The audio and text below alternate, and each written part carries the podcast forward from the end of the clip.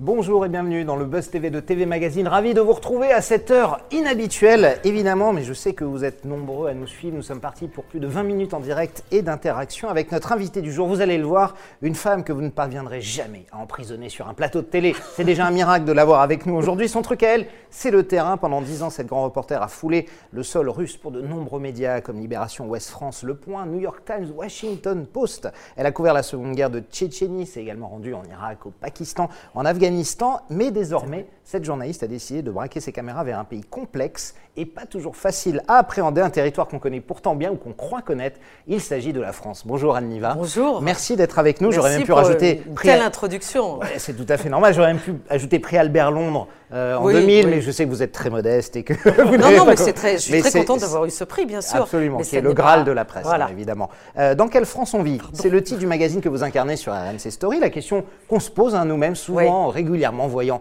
des histoires de société, on se dit, mais dans quel pays on vit mm. Et ce soir, vous allez retourner sur le terrain pour mieux cerner la détresse des forces de l'ordre, dont on a évidemment beaucoup parlé ces mm. derniers temps mm. avec les, les manifestations. Ça fait un peu plus d'un an que vous présentez cette émission. Est-ce que, euh, une question un peu globale avant d'entamer le sujet, est-ce que vous-même, Anne, vous avez l'impression de découvrir ou redécouvrir votre pays à chaque reportage que vous faites?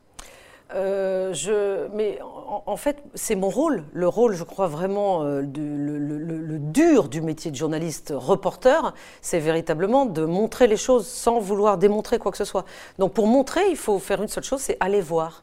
Mais moi, je vais voir partout j'ai envie d'aller voir depuis longtemps. Alors avant, j'y allais sans caméra, il n'y avait pas les médias sociaux, je faisais pas de télé, j'étais que en presse écrite, dans la guerre, en Tchétchénie, en Irak, en Afghanistan, etc. Et puis petit à petit, je suis revenue vers la France d'abord parce que je suis française et que quand je reviens de mes terrains de guerre, bah, je reviens chez moi en France. Bien sûr. Et il m'a pas échappé en France, euh, en revenant, qu'il y avait des malaises, euh, des, des, sujets que, dont j'avais envie de m'emparer. Et je me suis dit, et si j'osais finalement regarder, observer la France de la même façon que j'observe d'habitude des pays lointains dans des sociétés qui ne sont pas les miennes. Voilà, c'est ça en fait mon idée. Mais je le fais de la même façon que vous faisiez du reportage de guerre à l'étranger. Oui, c'est de l'observation mmh. euh, et dans le but, évidemment, de, avait un but pédagogique aussi, dans le but que d'essayer de, montrer quelque chose de clair, qui soit compréhensible. Mmh. Et c'est vrai qu'on vit dans, dans quelle France on vit. C'est un peu aujourd'hui, on se dit, mais pourquoi on en est là? Qu'est-ce que c'est que ce pays? Euh, Chacun a son point de vue. Donc euh, voilà, moi j'ai envie d'aller chercher le point de vue de, chacun, puisque suivant qui on est dans la vie, suivant quel métier on a, suivant l'âge qu'on a, on n'a pas la même perception. La ville où on habite. On n'a pas la même C'est pas la même France à Paris qu'à Mulhouse, à Strasbourg. Donc il y a des grands sujets de société qui nous occupent mmh. aujourd'hui. Moi je suis très préoccupée par celui de la radicalité, de la violence, que ce soit violence physique ou verbale, de l'individualisme, etc. Donc j'essaye d'aller sur ces terrains-là, de poser ces questions-là. Là, le reportage de ce soir. On va en parler hein, dans un. C'est un, en fait, c'est un ensemble avec le précédent sur euh, la société euh, française aujourd'hui, la radicalité, et ensuite ceux qui sont face à la radicalité, c'est-à-dire. Les forces de l'ordre. Effectivement, on est en direct avec Aniva, je vous le rappelle. Nous sommes sur le Figaro.fr, nous sommes sur tvmac.com et bien sûr sur la page Facebook de TV Magazine, cette page Facebook sur laquelle vous pouvez poser toutes vos questions à notre invité. Est-ce que vous suivez tous les reportages, le travail d'Anne Niva Est-ce qu'il y a un reportage ou un sujet vous a particulièrement marqué? À la tête de quel type de programme, de magazine, d'émission vous aimeriez la voir? N'hésitez pas. Vos questions, vos remarques, toutes vos suggestions, elle répondra à tout cela après les news médias de Damien Canivez. Ah ouais, Salut Damien. Salut Nicolas, bonjour. bonjour Damien. On démarre tout de suite ces news médias avec les audiences d'hier soir. Qui est arrivé en tête? Eh bien, c'est France 3 qui est arrivé en tête du classement avec un film pourtant en rediffusion intitulé Meurtre en pays d'Oléron. 4,2 millions de téléspectateurs ont assisté à cette fiction portée par Michel Simès et Hélène Cesaret, ce qui représente 20,2% de part d'audience. À titre de comparaison, c'est 800 000 téléspectateurs de plus que Magnum qui signe un score en hausse euh, sur, euh, en léger retrait pardon, hein, sur une semaine. Euh, M6 la médaille de bronze grâce à Qui veut être mon associé, l'émission présentée par Julien Courbet, où vous avez des anonymes qui viennent présenter un projet d'entreprise. Super émission, je le répète ici. C'est pas souvent que j'ai des coups de cœur, mais vous êtes un fervent défenseur de cette émission, Nicolas. Bah, vous étiez hier 1,7 million de curieux à suivre ce programme. Et enfin, on termine avec euh, France 2 qui échoue du podium, qui échoue oui au pied du podium avec un score. C'est vrai, il faut le noter, très décevant. Euh, le documentaire antisémitisme a attiré seulement 1,4 million de téléspectateurs. 7% de part d'audience. Euh, Julien Buget que nous recevions sur ce plateau attendait sans doute un peu mieux. Alors effectivement, à votre place, hier, il y avait Julien Buget qui présentait cette soirée antisémitisme. C'est pas mal quand hein. même, 1,4 voilà. million. C'est pas mal évidemment sur ce sujet-là. Et euh, la soirée hier continue montrer effectivement que euh, la haine anti-juif avait toujours existé au long de l'histoire depuis Bien le sûr. Moyen Âge jusqu'à jusqu'à aujourd'hui.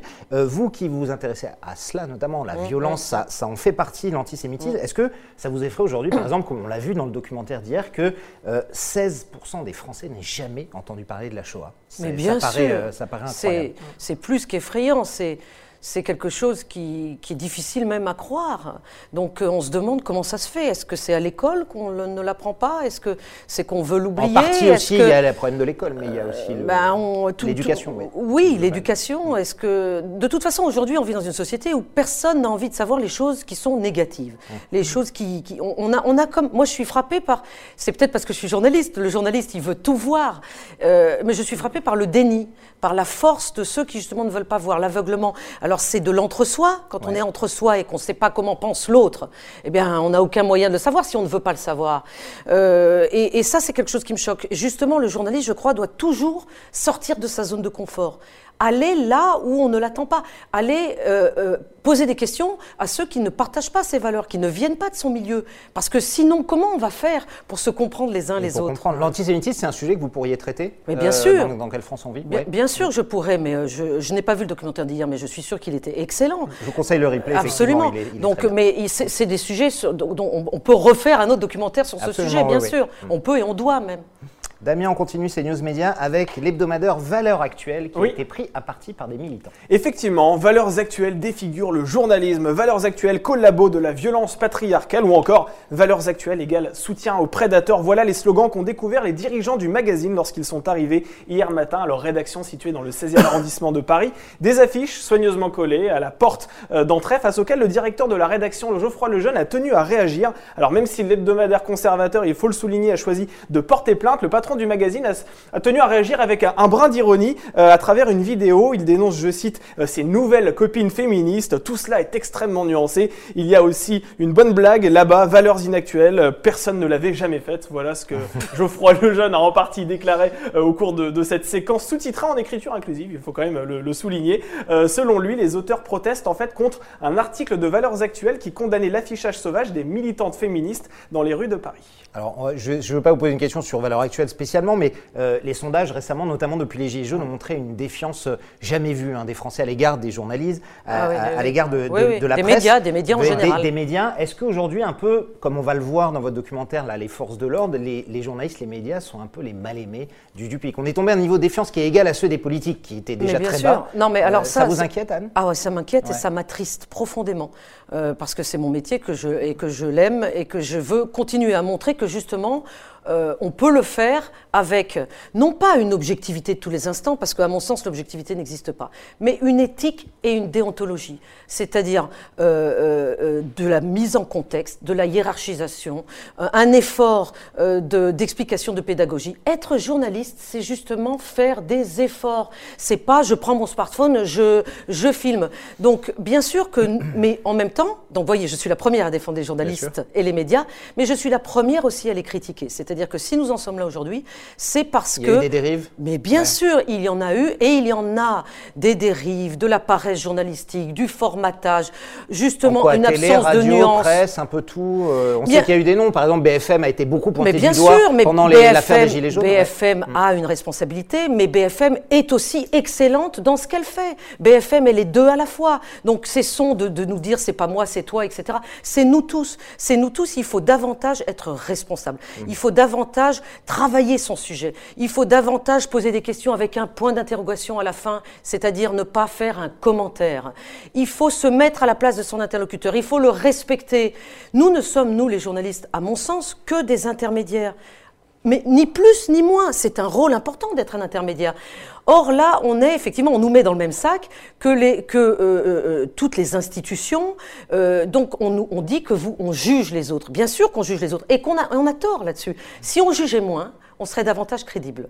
Moi, je souhaite que chacun factuels et restons. reste à sa place. Damien? On Ouais. finit avec ce retour de cette émission Ah oui. phare de TF1 que tout le monde attend depuis des mois et des mois et qui arrive enfin. Effectivement, Nicolas, la première chaîne de France a annoncé hier le retour de son mythique jeu d'aventure Colanta. TF1 lancera la 21e saison de Ah, l'émission. Ah, c'est vrai? Ah, bah, c'est Ah la faire. question qu'on allait vous poser.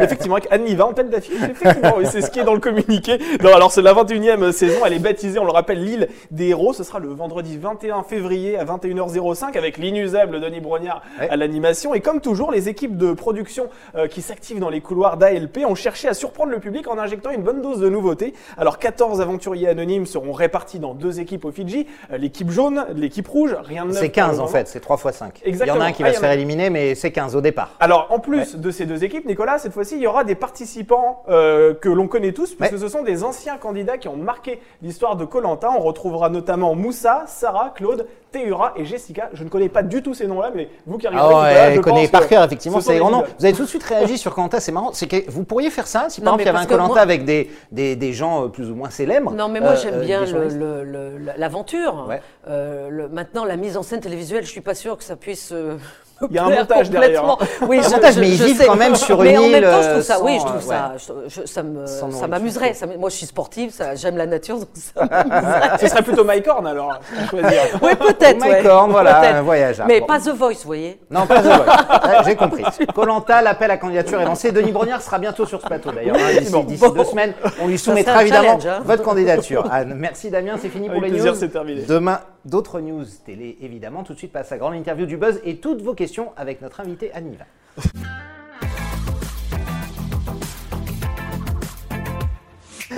Anne Niva, vous reprenez le rêne de votre magazine intitulé Dans quelle France on vit Ce sera ce mercredi à 20h55 sur RMC Story, chaîne numéro 23, hein, je le précise. Oui, vous faites bien de préciser, donner c'est les noms et les numéros des chaînes. Euh, Cette fois-ci, vous allez vous focaliser sur la détresse des forces de l'ordre, les forces de l'ordre qui nous protègent, hein, qui protègent notre vie quotidienne. Mhm. Euh, la première question, évidemment, pourquoi avoir décidé de vous pencher sur ce sujet? C'est tout ce qui se passe depuis un an entre les gilets jaunes, les manifestations, le- la mise en cause hein, de- des, des forces de l'ordre qui vous a penché à vous interroger Bah, sur- évidemment, sur, ce sujet. évidemment euh, mon, mon épisode précédent. De toute façon, ce, magazine ausculte euh, la France dans toute sa complexité et j'espère avec des nuances parce que c'est ça que j'ai envie de faire, justement ne pas juger, mais donner la parole à l'autre pour qu'il nous raconte son point de vue. Et comme j'ai fait mon précédent épisode sur cette France qui se radicalise, avec évidemment euh, les gilets jaunes, euh, avec euh, des, des- des environnementalistes de l'extrême, euh, etc., etc. euh, il y a une radicalité montante qui fait que quand, chaque- quand quelqu'un veut se faire entendre aujourd'hui, il, il doit faire un coup d'éclat médiatique pour que ça fasse le buzz, justement. On pense aux avocats qui enlèvent leur robe, on pense à l'Opéra de Paris qui font un opéra juste devant, sur le parvis, etc., etc. Donc, il y a... Heureusement, il n'y a pas de violence dans chacune de ces actions. Mais en tout cas, le but recherché, c'est la médiatisation.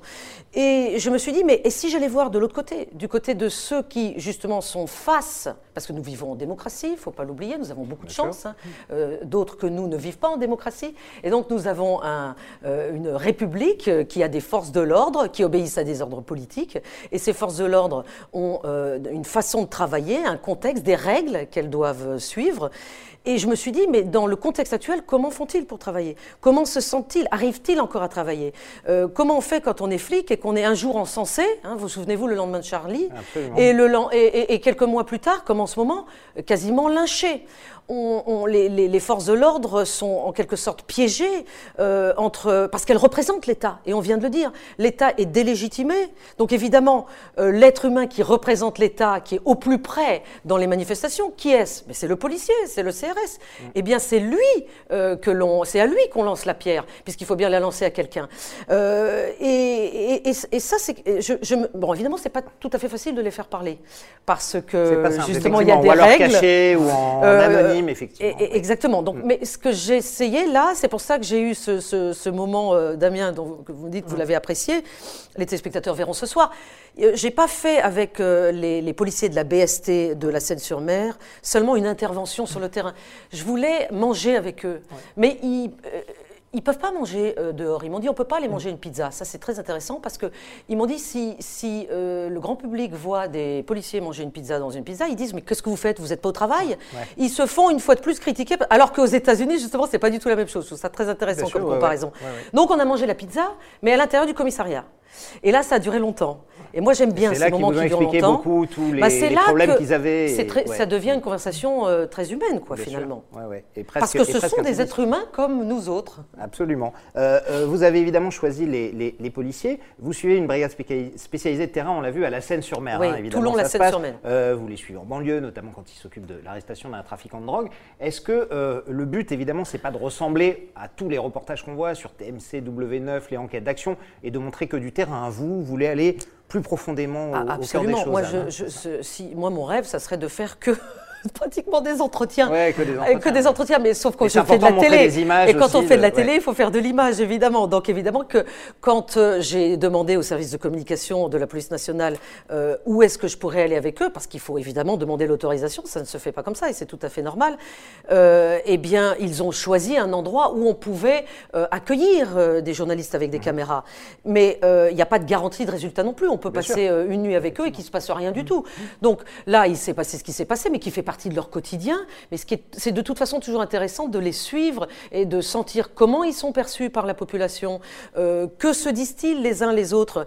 Et, c'est ce qu'on a fait ce soir-là. Mais on n'a pas tourné longtemps parce que le grand public ne le sait pas, mais pour faire ce genre d'émission, on n'a pas non plus énormément de temps. Donc, et comme moi, ce qui m'importe, c'est le naturel, euh, l'authenticité, eh bien il faut avoir la chance que quand on est avec son interlocuteur, que ce soit un policier ou que ce soit un militant d'Extinction Rébellion, eh bien euh, il se passe quelque chose, qu'on ait quelque chose à filmer. Sinon on arrête ce métier et puis on fait autre chose. on ne monte pas d'image. Damien. Oui, nous sommes en direct sur la page Facebook de TV Magazine et sur le Figaro.fr. Alors qui dit nouvel horaire dit nouveaux internautes parce qu'il y a ah des bah ça, c'est bien. pas. Ah c'est vrai, on, a salué. ils sont perdus. c'est ça exactement. Bah, ils, sont curieux, tant mieux. Ils, découvrent le Buzz TV. Le Buzz TV c'est à 9h30 hein, pour tous les nouveaux qui nous découvrent à cette heure-là, on leur dit. Voilà, pour demain matin. Pour demain matin. Exactement. On a une question de, Véronique euh, qui euh, estime effectivement que la haine anti-flic est à son paroxysme en France et elle souhaite savoir si vous ne craignez pas qu'on vous accuse d'être pro-police à travers ce documentaire. Non, pas du tout, euh, Véronique. On rappelle qu'il s'appelle La détresse. Hein, oui, c'est Non, d'abord, je mets un point d'interrogation. Hein. moi, je suis très ponctuation. Je sais que ah. Mais le titre de ce documentaire, c'est Flic en détresse, ah point d'interrogation. Ce qui veut dire que tous les flics ne sont pas en détresse. Et la grande majorité euh, des policiers euh, ne, le sont pas. Et ils ne sont pas tous pointés du doigt. Hein. C'est justement, euh, là aussi, c'est un travers médiatique, mais on le connaît bien, nous journalistes, que de montrer toujours les choses qui ne vont pas. Donc la majorité silencieuse, par rapport aux forces de l'ordre, elle ne dit rien, c'est donc qu'elle n'est pas gênée par ce que font les forces de l'ordre. Mais euh, moi, je suis. à Véronique, c'est pas un parti pris de votre part, Anne. Hein. C'est quelque chose que vous avez Ce que je veux dire à Véronique, c'est que je ne suis ni pour ni contre, et que c'est pas parce que on s'intéresse. Là, j'ai choisi l'angle du point de vue du policier que je suis en faveur de ce que me dit ou de ce que fait le policier. Et l'inverse est vrai aussi. Mais ce que je veux dire aussi à Véronique, c'est que c'est pas mon point de vue qui compte. Mon point de vue n'a aucune importance. C'est celui de mon interlocuteur qui compte. Quand j'étais en Irak et que j'avais en face de moi des types de Daesh ou d'Al-Qaïda, c'est pas mon point de vue qui compte sur ce que je pense d'eux, c'est ce que eux me disent. C'est quand même ça le plus important dans le journalisme et ça on l'oublie toujours. Euh, moi je vais voir euh, les policiers à la place des autres pour qu'on puisse se dire tiens, bah, je ne pensais pas qu'un policier pouvait penser comme ça. Ensuite, dans ma conclusion, si Véronique regarde le documentaire ce soir et qu'elle va jusqu'à la fin, euh, il y a dans mon commentaire euh, quelque chose de, plus personnel. Mais sinon, je ne me permettrai pas, hmm. parce que je trouve que ce n'est pas mon rôle. Vous dites quelque chose de, personnel, par exemple, effectivement, on parle de la haine anti-flic. Elle a raison, qui est aussi atteint un espèce de paroxysme aujourd'hui. Vous parliez des attentats de Charlie Hebdo où c'était l'inverse. Est-ce qu'aujourd'hui, cette espèce de bipolarisation, à chaque fois on a l'impression que c'est soit l'un, soit l'autre, haine ou amour, euh, ça vous inquiète malgré tout? Parce que ce sont quand même les forces de l'ordre chargées de protéger les citoyens.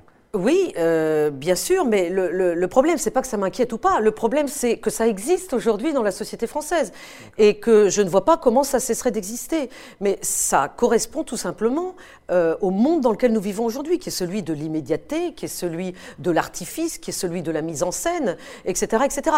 Donc euh, et parfois de la haine via notamment les réseaux sociaux. Mais la haine, la, la, la, haine ou l'inverse, c'est-à-dire le, fanatisme positif, il y, y, a des deux. Bon, euh, alors là, je vais vous, j'ai quand même à l'esprit, par exemple, mon mari, Jean-Jacques Bourdin, qui est euh, un journaliste extrêmement euh, clivant parce qu'il a une, une grande, il est exposé médiatiquement, une, grande exposition médiatique. Et il est cash, Mais comme par exemple tous ceux qui sont à l'antenne au jour le jour, je pense à Cyril Hanouna aussi, etc. Donc, ce sont des gens qui, sur les médias sociaux, vis-à-vis d'eux, il y a soit de, de, du fanatisme positif, c'est-à-dire on les adore, soit on les déteste. Soit on les déteste. Il n'y a pas de, demi-mesure. Donc ça, c'est comme ça, on ne peut pas faire autrement. Et, finalement, forcément, ça s'applique aux forces de l'ordre aujourd'hui. Exactement, ça s'applique à tout le monde. C'est une façon aujourd'hui binaire de, penser. Et moi, ce que j'essaye de montrer, c'est que, et je ne suis pas la seule à le faire, dans ce métier, on peut justement euh, avoir des nuances. Et quand on, quand on montre les nuances des autres, finalement, on arrive davantage à se respecter, à s'entendre et écouter ce que dit l'autre. Si on n'est pas d'accord avec lui, euh, euh, c'est pas grave mais il faut, faut, quand même savoir ce que l'autre a dans la tête pour pouvoir réfléchir ensemble à comment on va continuer à vivre. Absolument. Alors Jean-Michel Fauvert, hein, qui est l'ancien patron du RAID, euh, dit une chose très forte, ce qui dit que les policiers sont les éboueurs de la, société, et qui sont confrontés à des choses euh, assez innommables. Comment, comment ils font pour tenir, euh, Anne? Comment ils vous ont expliqué ah, comment, ils, faisaient au jour le jour pour... Non, il y a beaucoup, ouais, beaucoup de gens qui craquent, il y a des suicides, hein. il faut le dire aussi. Alors il y a ceux de, au début de mon 55 reportage. en 2019. Hein. 59 59 policiers 59 en 2019. En Donc c'est un chiffre énorme. Donc euh, au début de mon reportage, il y a ceux de la BST qu'on voit à l'image là en ce moment. Euh, euh, ils vont très bien ceux-là. ils sont dans l'action, ils sont formés pour, ils sont pas usés par leur métier. Mais mais le dîner pizza que j'ai avec eux dans les minutes qui suivent ces images-là montre que ils se posent des questions. Et ils ont raison de se poser des questions parce qu'ils voient bien comment on les traite. Ils voient bien que c'est pas comme avant. Ils les entendent des insultes. Donc ils font avec. Et puis ensuite, dans d'autres séquences de ce reportage, euh, vous verrez ce soir, euh, j'ai été dans un endroit, un hôpital, il est unique en France, hein, le Courbat, euh, qui est un hôpital dans lequel on traite les policiers et d'autres membres des forces de l'ordre, par exemple aussi des pompiers, en burn-out. Ouais, ou des Qui sont donc en dépression et surtout qui ont osé le dire, qui ne sont pas dans le déni, parce qu'il y en a beaucoup qui sont dans le déni, qui, ont osé euh, vis-à-vis d'eux-mêmes et de leur hiérarchie, parce qu'on leur enlève leur arme à ceux qui sont en burn-out. Hein. Et euh, enlever une, arme à son policier, c'est difficile, parce que c'est quand même, c'est comme nous, si nous, euh, journalistes, on nous enlève la caméra, le, micro ou le, stylo. Donc c'est très important. Donc ils osent le reconnaître et dire j'ai besoin d'aide. Et ça, je trouve que c'est très important euh, de, le dire aujourd'hui, c'est qu'il faut que tout le monde se rende compte que c'est pas facile, mais que ça va mieux en le disant finalement. Et puis ils se soignent et ensuite on leur redonne leur arme et ils retournent sur le terrain. Donc voilà le, documentaire que j'ai voulu montrer ce soir, c'est tous les cas de figure. Et il y a bien sûr aussi euh, les veuves de policiers. témoignage notamment, vous êtes allé voir une femme dont le mari policier s'est suicidé, Elle-même qui a dû expliquer son à sa mari fille de 8 ans que son père s'était tiré une balle dans la tête. Comment Qu'est-ce que vous avez ressenti Ah mais ça c'était affreux. C'est un moment assez fort hein, de, de oui, votre sujet ce soir. Oui, oui, oui, j'ai rarement eu un, moment comme ça. Euh, Vanessa a souhaité euh, que je vienne la filmer. Bon, ça d'accord. De toute façon, moi je ne force personne. Deuxièmement, elle a voulu que sa fille soit là. Ça, c'était quelque chose qui pour moi était très étonnant. Mais elle me l'a dit, ça aide sa fille à bien saisir ce qui s'est passé. Parce que pour sa petite fille, euh, elle n'arrivait pas à comprendre comment on n'avait pas pu empêcher son papa de faire ça.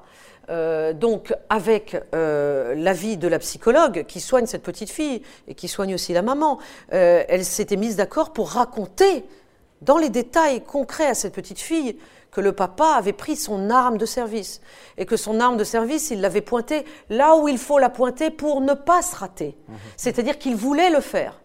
Alors c'est terrifiant, mais c'est grâce à ces paroles vraies que la psy a su bien dire sans doute à cette petite fille qu'aujourd'hui elle peut se reconstruire. Donc tout ça, Vanessa, la maman, a voulu me le raconter. Et puis il y a eu aussi un, moment absolument euh, inouï, enfin très attendu de ma part, c'est quand Vanessa s'est levée et a été me chercher la lettre que son mari lui a laissée. Oui, parce qu'il a laissé une lettre, oui. Et voilà, moi je ne connaissais pas l'existence de cette lettre, je jamais je ne leur ai demandé de me l'apporter. D'elle-même, elle a été la chercher et elle me l'a lue. Elle me l'a lu. Donc pourquoi elle fait ça, Vanessa? D'abord, je veux dire qu'elle est trésorière d'une association extraordinaire qui s'appelle PEPS, SOS Policiers en colère. Et euh, elle fait ça justement pour que ça ne se reproduise pas, pour qu'on sache ce que ça donne, pour que ça soit une leçon pour tout le monde. Et cette association, elle est extraordinaire parce que c'est une association où il n'y a que des policiers, ce sont tous des bénévoles. Et ils ont une page Facebook extraordinaire avec, ils sont plus de 6000 policiers sur cette page Facebook, et ils se parlent les uns les autres pour s'entraider afin d'empêcher qu'ils passent à l'acte. Et ils sont dans mon reportage aussi. Ça, et, ça, et, si vous voulez, ça, évidemment, l'État français met au point euh, des process pour, aider, les policiers. Mais par rapport à ce que je vous ai dit tout à l'heure, le fait que l'identification d'un problème, ils n'osent pas, ils osent pas euh, le, dire euh, très officiellement. C'est plus facile de le dire à un collègue policier. Mmh. Donc cette euh, page Facebook de SOS policiers en détresse, elle marche énormément. Et aujourd'hui, Peps a besoin d'aide et de soutien parce que eux ne sont pas formés justement à, à, cela, c'est-à-dire comme s'ils étaient finalement des psychologues. Et aujourd'hui, ils demandent à être formés. Et j'espère qu'ils le seront. Donc voilà, voilà où on en est aujourd'hui dans ce, dans ce domaine-là. Damien. J'attends avec impatience le reportage de Madame Niva. Ça, c'est un commentaire de Franck. Vous en avez convaincu euh, certains hein, sur ah bah, la page Facebook de TV Magazine. Vous allez avoir des, téléspectateurs ce soir. En tout cas, on, vous le souhaite. une question de Garance plus généralement, cette fois-ci sur votre carrière. Quel est le moment le plus effrayant que vous ayez vécu sur le terrain? On rappelle que vous étiez euh, reporter de guerre. Hein. vous avez euh, foulé des, des sols assez dangereux. Euh, est-ce qu'il y a un moment que vous gardez en mémoire bah, Si vous voulez, euh, d'abord, je l'ai été et je le suis encore. Parce que ce que j'ai vécu m'a marqué à tout jamais. Et c'est ça, justement, qui a forgé toute ma carrière de journaliste. Et je pense même que je ne pourrais pas faire ce que je fais là en France, avec autant euh, de, de, besoins de nuances et d'aller chercher, justement, au plus près, si je n'avais pas fait ce que j'ai fait avant en Irak, en Afghanistan, en Syrie, en Tchétchénie. Alors, bien sûr que le pire que j'ai vécu, c'est les bombardements. Mm c'est être sous des bombardements aériens. Bien sûr, il n'y a rien de pire parce que c'est traumatisant d'ailleurs. Parce qu'on peut rien faire, parce qu'on est obligé d'attendre et de, de, de, prier pour que ça vous tombe pas dessus. Et, et, et, ça, j'oublierai jamais. Et ça, je l'ai fait. J'ai été sous des bombes en Irak. Hein, les bombes étaient celles de la coalition occidentale. Hein. Euh, donc euh, j'étais sous des bombes euh, en Tchétchénie où là, les bombes étaient celles des, de l'aviation russe. Et à chaque fois, j'étais avec des locaux, avec des civils, avec des gens qui eux n'ont pas la chance que moi j'ai, qui est de pouvoir aller sur le terrain et ensuite de repartir. Les autochtones, eux, ils restent. Mais moi, mon métier, c'est d'aller chercher leurs paroles. Je ne peux pas inventer ce qu'ils ressentent. Donc je suis obligée d'y aller finalement. Vous voyez, moi je suis le contraire de, du romancier. Je, je, pour raconter la réalité, il, faut le il faut, la vivre. vous avez été suivi psychologiquement après ce genre d'épreuve que vous avez Alors non, bonne question. Euh, d'abord, on l'a posé moins euh, à, l'époque. Euh, je, me, je, me, sens en tout cas comme un vétéran militaire. J'ai beaucoup d'amis militaires que je me suis fait sur le terrain. Et on, a, on, se rend compte qu'on a beaucoup de choses en commun. On a justement euh, ce, stress post-traumatique en commun. Moi, peut-être que j'arrive mieux à le, et encore, je ne sais pas, à le gérer entre guillemets, parce que j'ai écrit des livres, parce que je fais des reportages, tout ça, ça m'aide. Les militaires, eux, ils sont pas comme ça. Eux, ils peuvent pas en parler comme ça. Donc, ils ont besoin, voilà, d'aide psychologique. Vous avez réussi effectivement à en sortir. Euh, Martine Laroche-Joubert, qui est une très grande reporter de guerre connue, avait dit qu'elle-même, au bout d'un moment, avait été obligée d'aller consulter, de voir aussi quelqu'un Parce qu'à un moment, ça faisait oui, beaucoup. Je la comprends, après, après tant d'années, malgré qu'elle soit forte comme vous et qu'elle dit qu'elle. Mais, mais bien sûr, je la comprends tout à fait. J'ai fait la même chose qu'elle. Et puis, je dois dire aussi que, par exemple, le retour à la vie, euh, à la vie normale, justement, avec euh, mon mari, mon fils, amener mon fils à l'école, il était plus petit à l'époque, c'est des, petites choses qui aident mm. énormément. Revenir dans la banalité du quotidien et la savourer la savourer. Ça, c'est important, vous avez raison. Ce documentaire, évidemment, qui sera diffusé sur RMC Story, je l'ai dit ce soir à 20h55, une chaîne du groupe Altis, un SFR. Ah Alors, il faut bien le dire. Je voudrais dire quelques mots sur RMC Story. Assez confidentiel sur le terrain des audiences, c'est important. Est-ce que vous n'auriez pas préféré que ce documentaire, qui, malgré tout, a, semble-t-il, aussi une utilité publique, soit diffusé euh, sur BFM TV, par exemple, le vaisseau amiral, qui diffuse de plus en plus, on le voit, de, sujets, de reportages longs de 52 minutes. Oui. Marc-Olivier Fogiel, le nouveau patron de BFM, a dit qu'il voulait également aussi accentuer ce côté doc. Vous n'auriez pas préféré cette expo-là plutôt? Non, je ne peux pas dire ça. Moi, je, connais bien ce groupe depuis, depuis longtemps, euh, puisque mon mari est salarié du groupe. Mari aussi sur Donc évidemment, moi, je ne suis pas salarié de ce groupe. Hein. Je suis indépendante. Je, tiens à le, répéter. On appelle une pigiste. Voilà, pigiste, mais comme, euh, comme des, milliers de journalistes en France. Euh, moi, j'aime beaucoup RMC Story, qui effectivement est une chaîne confidentielles de par ses audiences, mais qui sont en train de monter.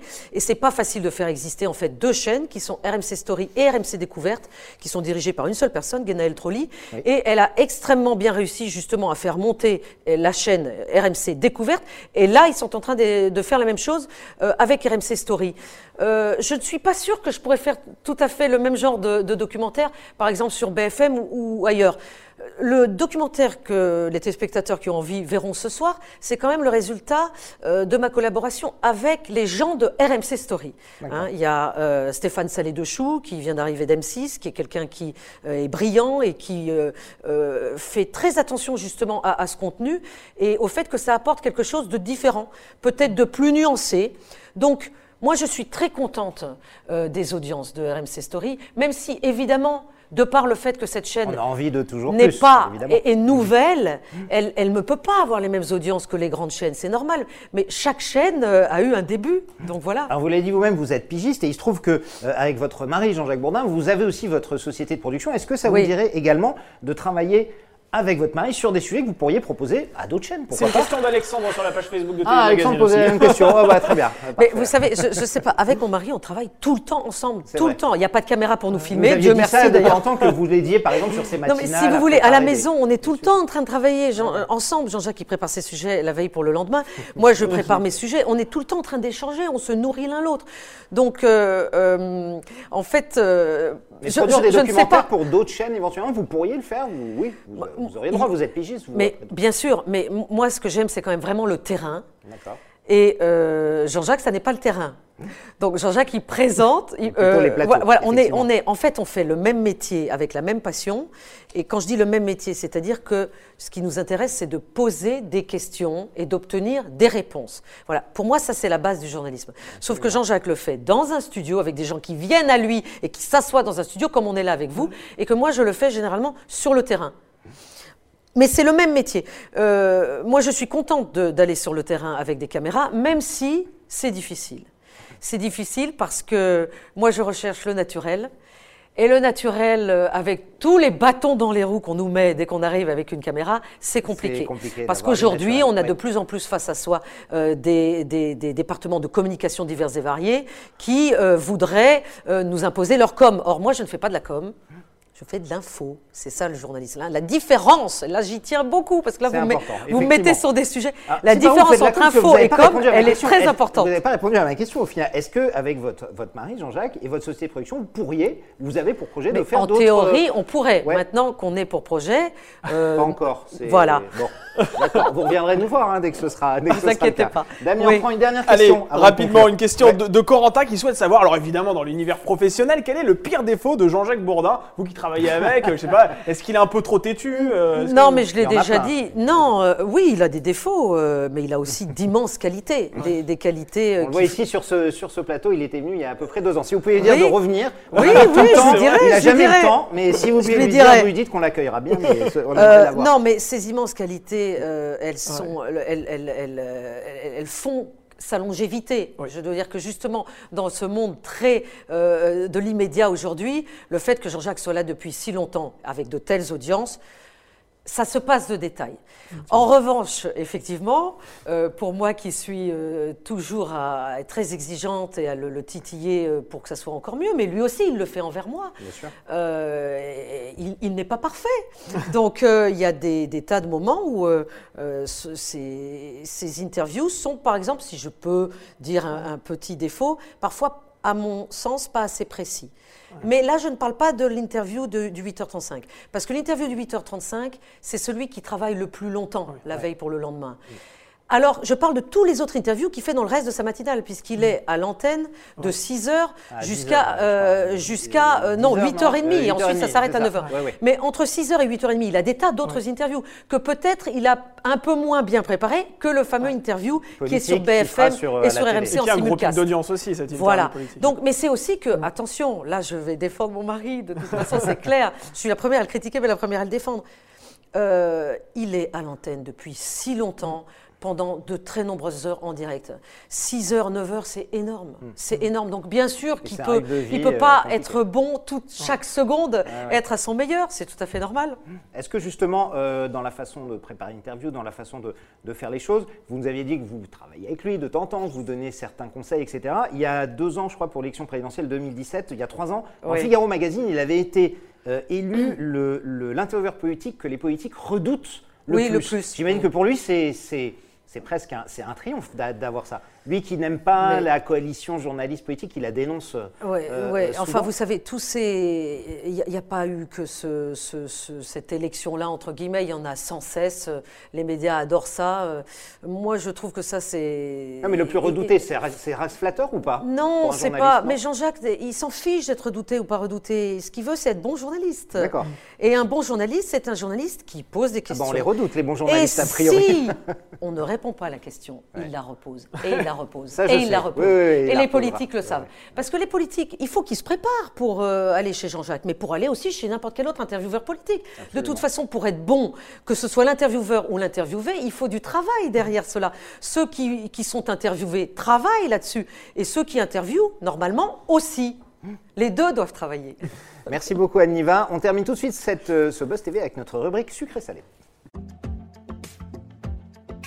Sucré-salé, c'est notre rubrique. Je vais vous faire deux propositions. Ah, je- je ne sais pas du tout à ah quoi non, m'attendre, eh ben, vous allez voir, justement, c'est le but. Vous êtes sucré, vous êtes salé. Si vous ne deviez faire qu'un choix et n'en Ah, moi, qu'un, je vais vous faire deux propositions. Plutôt devant ou plutôt derrière la caméra Ah, Si mais vous moi, je, deviez en suis, choisir je suis devant la caméra. Façon, euh, les téléspectateurs le verront ce soir, c'est un choix. Mais pourquoi? Parce qu'en étant devant la caméra, je suis plus proche de mon interlocuteur. J'ai besoin d'être proche de mon interlocuteur physiquement pour pouvoir le mettre en confiance. Si je suis derrière, j'ai l'impression qu'il y a trop de distance.